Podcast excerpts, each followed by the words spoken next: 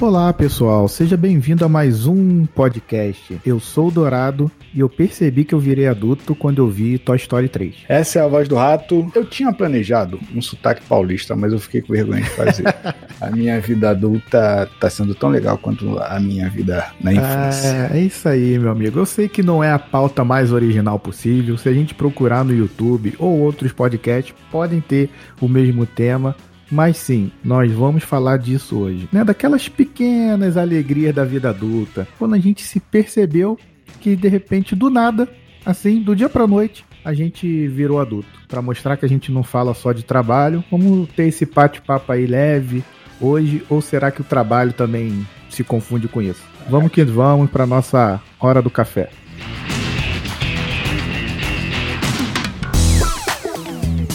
Então, Rato, meu amigo, nesse episódio, né, eu pensei da gente falar sobre isso, sobre quando a gente se percebeu adulto. E aí você veio aí na abertura falando que sua vida de adulto tá tão animada quanto a de criança. O que, que tá acontecendo por aí? Tu tá indo pra praia, aquela coisa de não dorme no dia anterior, porque alguém disse vamos pra praia amanhã. E queria até saber quando foi que você percebeu na tua vida assim, caramba, não sou mais criança, não sou mais adolescente agora sou um adulto. Não houve uma transição clara para mim, por exemplo, em termos de, ah, agora você é adulto. Na verdade, as minhas atividades mudaram. Então, por exemplo, a ansiedade de não dormir quando você vai viajar no dia seguinte continua. Só que hoje, como adulto, não é o viajar no dia seguinte. É, por exemplo, como eu sou freelance, como meu trabalho é muito mais volátil, muito mais flexível, é quando aparece um projeto novo, quando aparece uma oportunidade nova. Então, essas ansiedades que eu tinha quanto criança, jovem e assistir o Papai Noel no Maracanã ou no campo do Periquito muda para outras coisas. Então, é, eu tenho que resolver problemas, problemas que para um adulto é chato, mas que como eu tenho condições de resolver o problema, nem é tão chato, porque o problema, problema, problema, problema só é quando você não tem solução. Agora, quando você tem solução, não é um problema, é só talvez uma atividade que você tem que resolver e executar para resolver. Então, antigamente eu precisava estudar para passar de ano e me formar. Hoje eu preciso estudar para aprender uma técnica nova, conseguir trabalhar e receber um salário no final do mês conseguir novos clientes. Sempre enxerguei a vida como um, um, um, jogo de tabuleiro que eu tenho tarefas a cumprir, e se eu não cumprir essa tarefa, eu vou me prejudicar lá na frente. A galera reclama muito de pagar boleto. O problema não é pagar boleto, o problema é ter dinheiro para pagar boleto. Se tu tem dinheiro para pagar boleto, você não tem problema. O boleto não é um problema, né? É, no meu caso, é, o que eu tento fazer não significa que eu tenha dinheiro, é que eu tenho poucos boletos. Então, eu, como eu tenho essa como eu não tenho um, um compromisso fixo de salário e tudo mais, eu também tenho uma vida financeira talvez um pouco mais controlada que o resto do pessoal e tudo mais, porque é, eu não sei o que, que vai acontecer mês que vem, eu não sei o que, que eu vou estar fazendo em janeiro.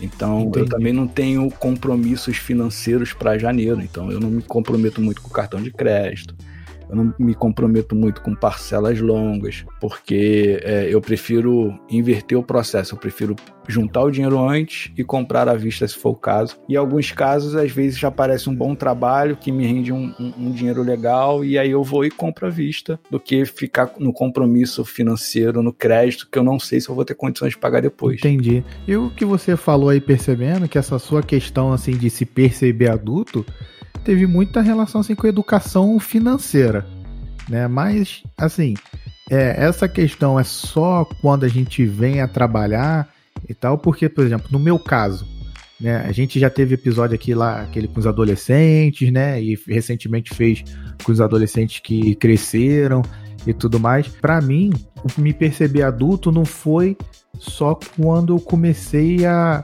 a trabalhar.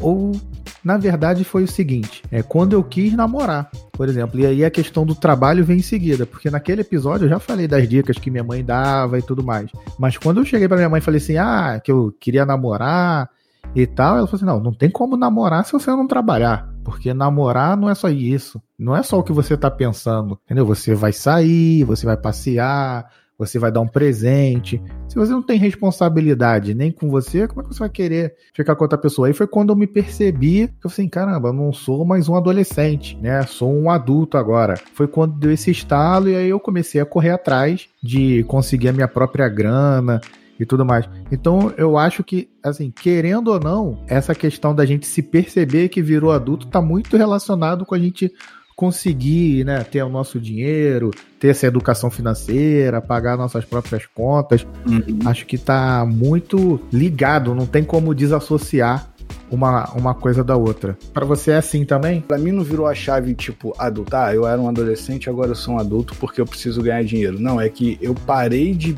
estudar e aí o que, que eu faço agora? Eu preciso trabalhar. E aí o, o, receber algum tipo de recurso financeiro era consequência do trabalho, sabe? E aí é, o que me levou na vida de hoje é que eu não me adaptei a pensar em receber um salário fixo mensal porque eu sempre quis receber pelo aquilo que eu produzo.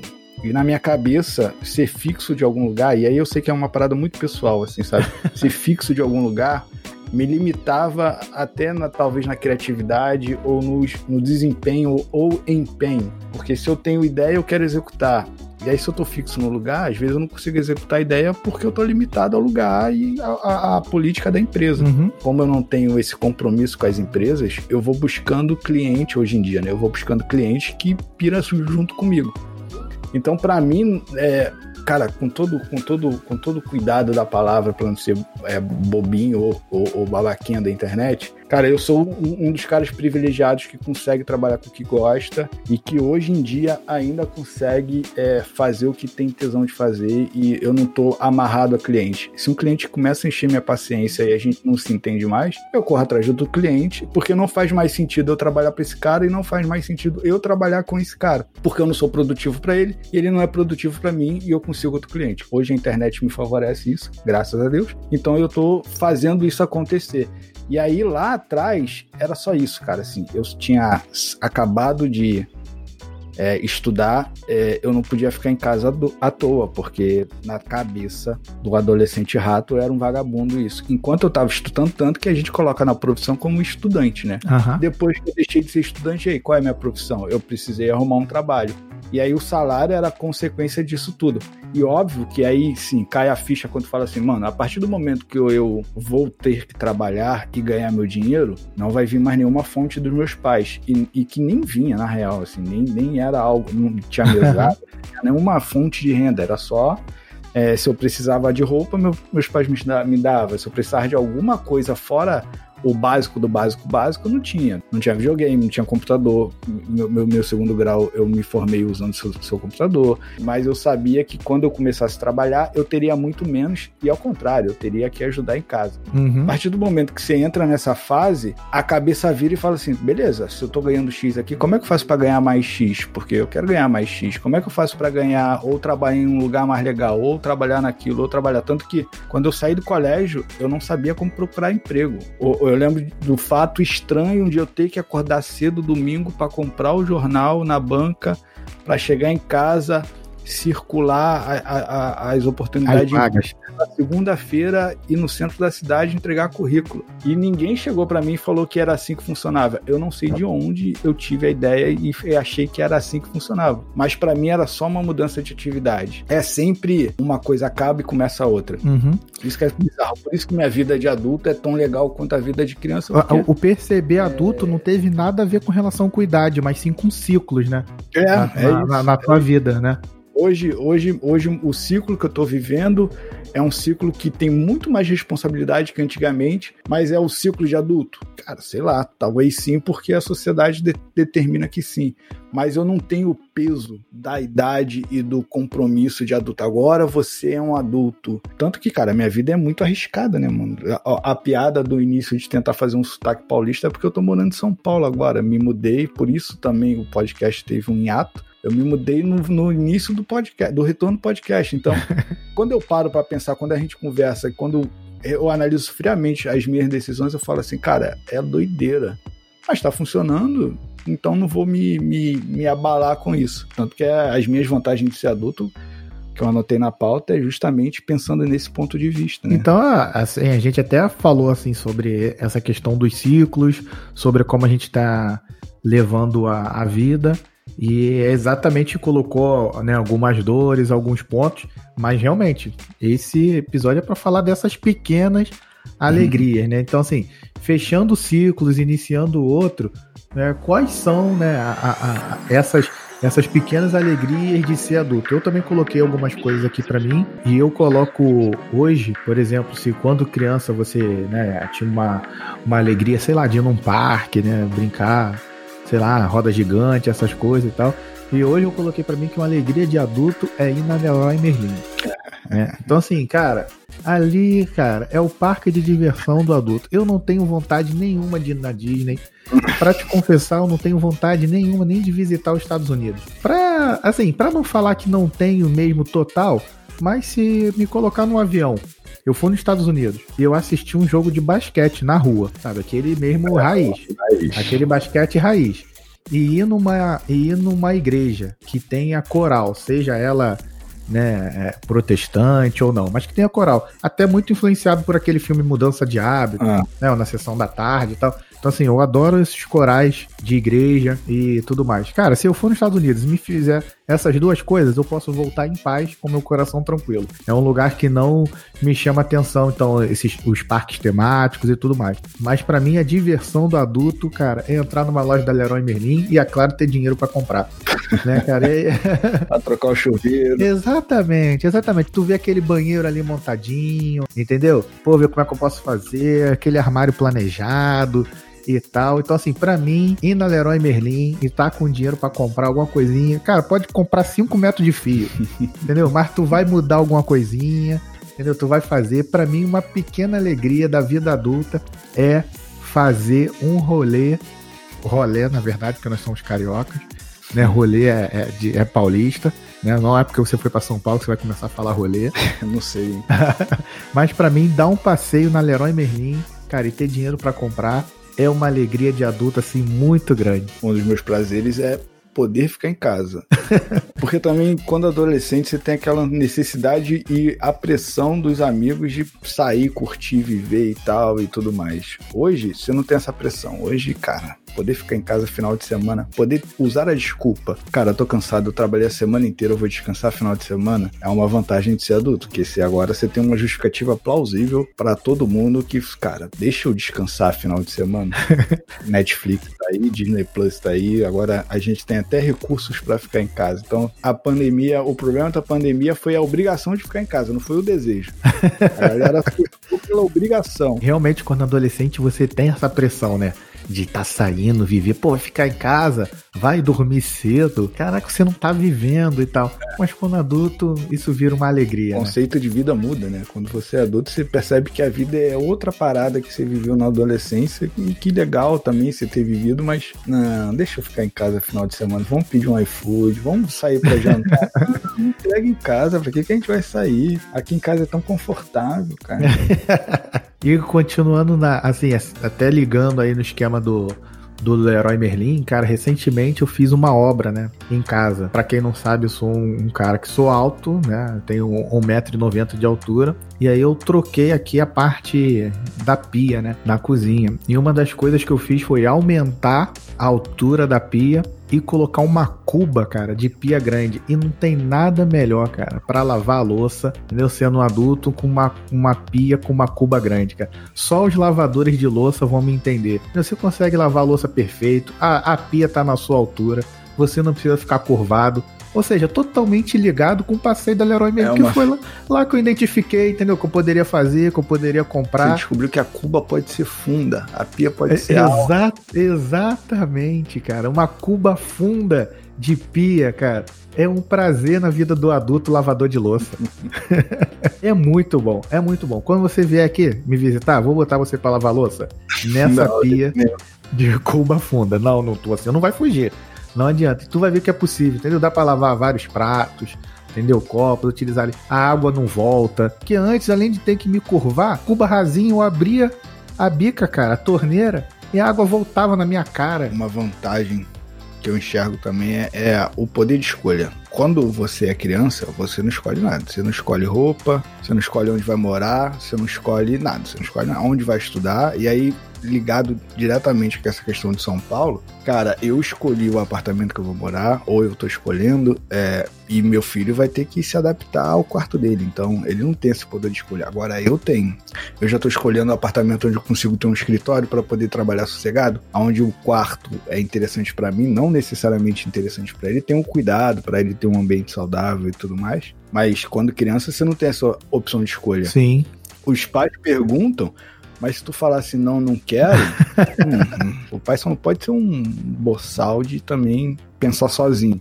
Mas se for interessante para a família e o filho só não tá topando porque também não quer se aventurar na mudança e tudo mais, você tem a missão de convencer a criança e adaptar para ele e fazer um ambiente saudável para ele.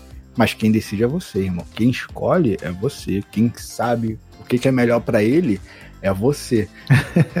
o poder de escolha é uma alegria de adulto. Né? É. Quando você tem que pagar, cara, alguma pessoa, assim, né? Pô, transferir um dinheiro, aí tu descobre que a pessoa tem conta no mesmo banco que você. é claro que é, cara, é claro que a gente estava gravando aqui agora no momento que já existe o Pix. Cara, mas antes era um terror. Fazer um TED, cara, fazer um DOC pra pessoa, pra pessoa que tinha conta em banco diferente de você nossa, a probabilidade de dar merda era uhum. muito grande. Aí quando você descobria, não, eu tenho conta no Itaú, ah, eu também. Que maravilha que era. Mas agora com o Pix, isso é uma, é uma outra é uma outra realidade. Agora é 24 horas, 7 dias por semana, não precisa ficar gravando agência, conta, nada. É. Ontem mesmo eu precisei pagar uma pessoa, só fui lembrar 8 horas da noite. Aí eu falei, hum. nossa, vou passar vergonha que eu falei que pagava hoje. hoje. Mas aí eu lembrei do Pix fiz um Pix na hora. Aí a pessoa me agradeceu. Pô, obrigado e tal, não sei o quê. Ué, cara, é outra vida. Você falando sobre fazer Pix e tal, eu lembrei da época que a gente tinha que ir no banco fazer depósito, ou quando eu recebi Nossa. tinha que ir no banco. Oh. Uma coisa que eu ainda não consegui aproveitar, é algo que vai acontecer em breve, é que quando criança, é você que vai na padaria ou vai comprar a coisinha rápida na mercearia da esquina. Sim. E quando com o filho, é o filho que vai, né? Eu ainda, isso eu ainda não consegui executar com maestria. Mas... É uma alegria de adulto que você ainda não teve. É, Mandar a criança é, e buscar é. alguma coisa na a rua. A expectativa vai estar tá lá. Vai lá comprar refrigerante. Também você fica se mudando, cara. Entendeu? Quando tá aprendendo a andar no, no, num bairro no Rio de Janeiro, você muda para outro bairro. Entendeu? Aí quando aprende a andar, vai aprender a andar naquele bairro, você muda de estado. E ainda tem a possibilidade de mudar de país. É uma coisa que está no, no, no, radar de escolha, por exemplo. Assim, sou eu que escolho, mas o critério de escolha é isso. Será que esse bairro eu vou conseguir mandar meu filho comprar refrigerante na farmácia? Ou na farmácia. na padaria ou no mercado tranquilo? Então, assim, qual, qual são os, ao fazer uma mudança, quais são os critérios? Uma casa grande para o teu escritório, é, um lugar para eu ficar sossegado, um lugar sossegado, arejado e tal, mas em cima, em cima tem um asterisco lá.